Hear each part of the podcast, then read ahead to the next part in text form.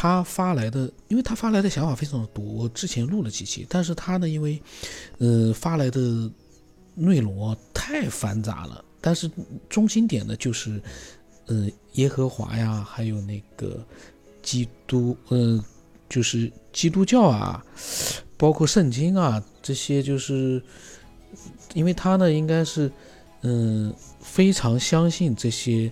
里面的内容，所以他发来的呢，围绕的这个核心就是这个。那么我跟他讲呢，我说你把你自己的一些真实的一些经历或者想法呢，你分享一点，因为宗教性质的内容呢，我不能录的，录了的话呢，嗯，都审核过不了。另外一个我也不想录，我录它干嘛？我不能录一个节目，我还得录一个，嗯，去。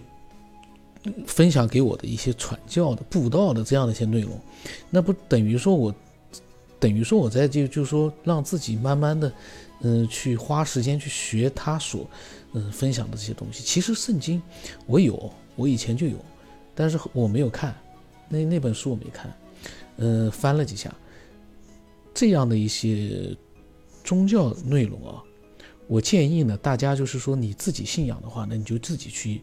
嗯，去默默的信仰，这是最好的，因为我们每一个人，你都不可能像这个，呃，释迦牟尼啊、耶稣基督啊，你不可能像他们一样去传教布道了，因为他们有那个资格，但是我们没有，我们呢可以自己去学，而你不要在你学了之后，你特别的去信仰，嗯，然后呢，你就想让每个人都觉得你所。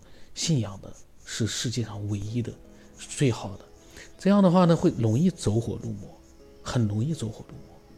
我觉得吧，我个人我，嗯，对他们，呃，宗教啊，就是佛教之类的，我我其实都是非常尊重的。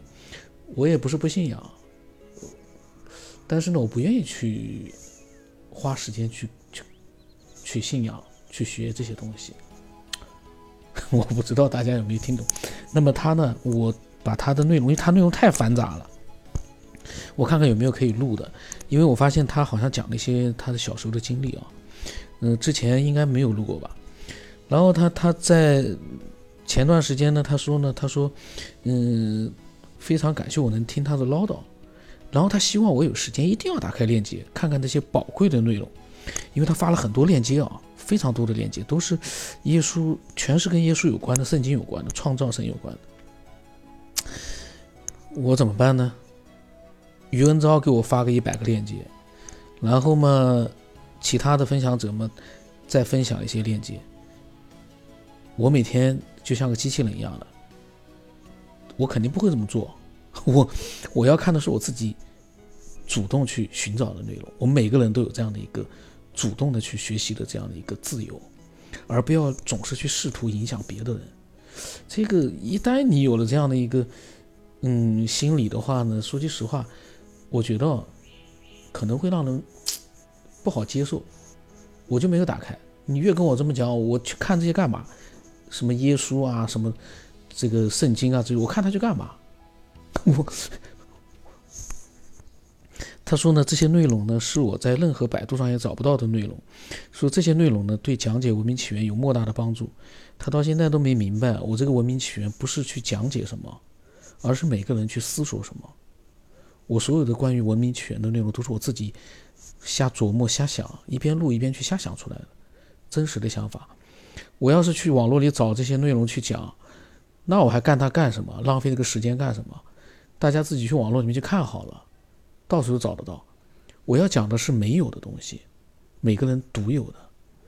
所以余恩昭，嗯，我估计他没怎么听太多，听也不一定，跟他的宗教信仰不搭的，他肯定就不一定愿意听下去了。我个个，这是我个人的一个猜想啊。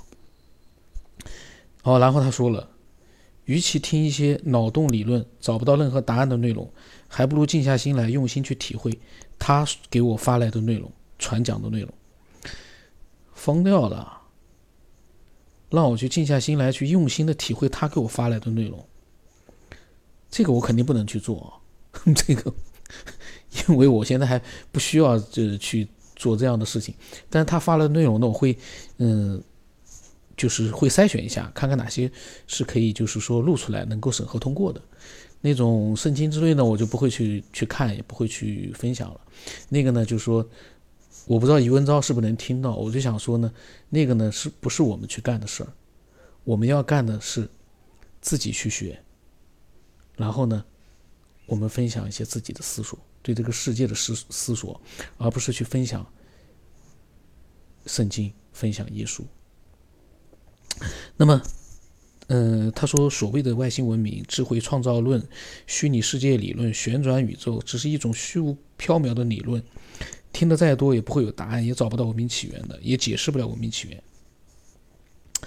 这个呢，怎么说呢？听是没有用的。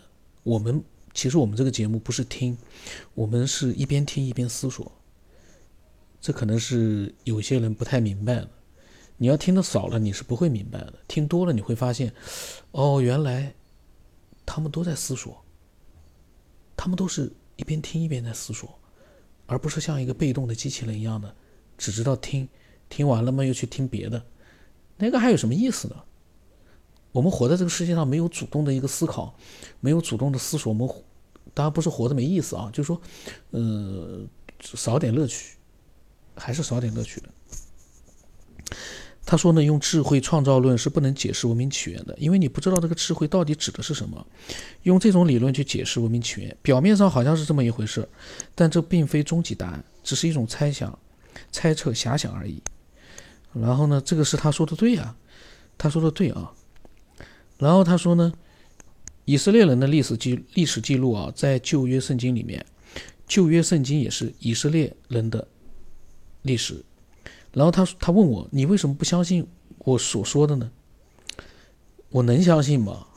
他发来这些东西，圣经啊、耶稣啊这种几千年了，我也不是不信，就是说，这也是很多人信仰的。但是你不能强迫我去信仰呀，我还没有做好这个准备去信仰。这这个宇文昭都是，哎呀，他就巴不得我每天学习他发来的这些东西。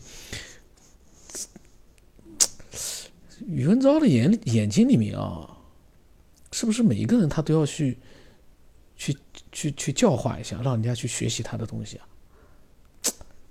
走火入魔啊！宇文昭当然他听到了，可能心里面会有点不爽，但是我我真的想说，咱们还是理性一点，理性一点面对一些嗯大家都没有证据的东西，包括。所谓的圣经啊、旧约啊、什么以色列人的什么起源之类的，一定既要看那些证据，也要看一些嗯客观的去看一些，他很多东西是没有证据的。就是我们可以信仰他，但是我们不要去嗯无端端的去把它变成一个唯一的真理。这个还不是，如果是的话，说句实话，就没有那么多的一个宗教信仰了，大家都去信他了。但目前为止。嗯，宗教信仰是自由的，我们不能强迫别的人，也不要去急切的去希望别人，这个都是自由。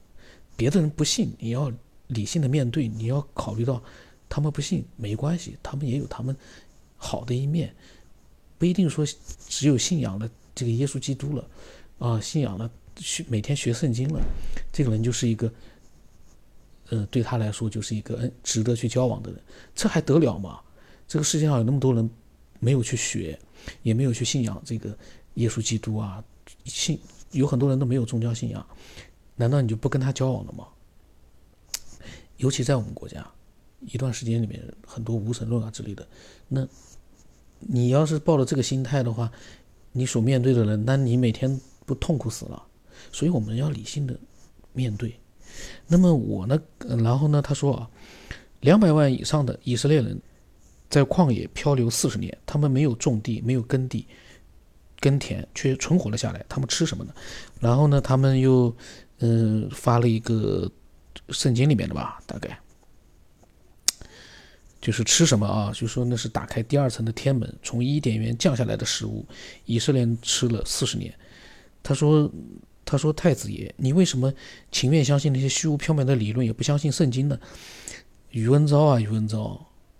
你怎么就那么走火入魔呢？不是我不相信，而是我们，嗯，要去思索一些，嗯，就是说，更有意思的东西，这不能走火入魔啊！今天我们先录到这，我手机没电了。这个宇文昭，我不知道他有没有听这个节目，应该在听。但这一期我相信他听了之后会不会又很火？但是没关系，我们慢慢的去去录他后面的一些有意思。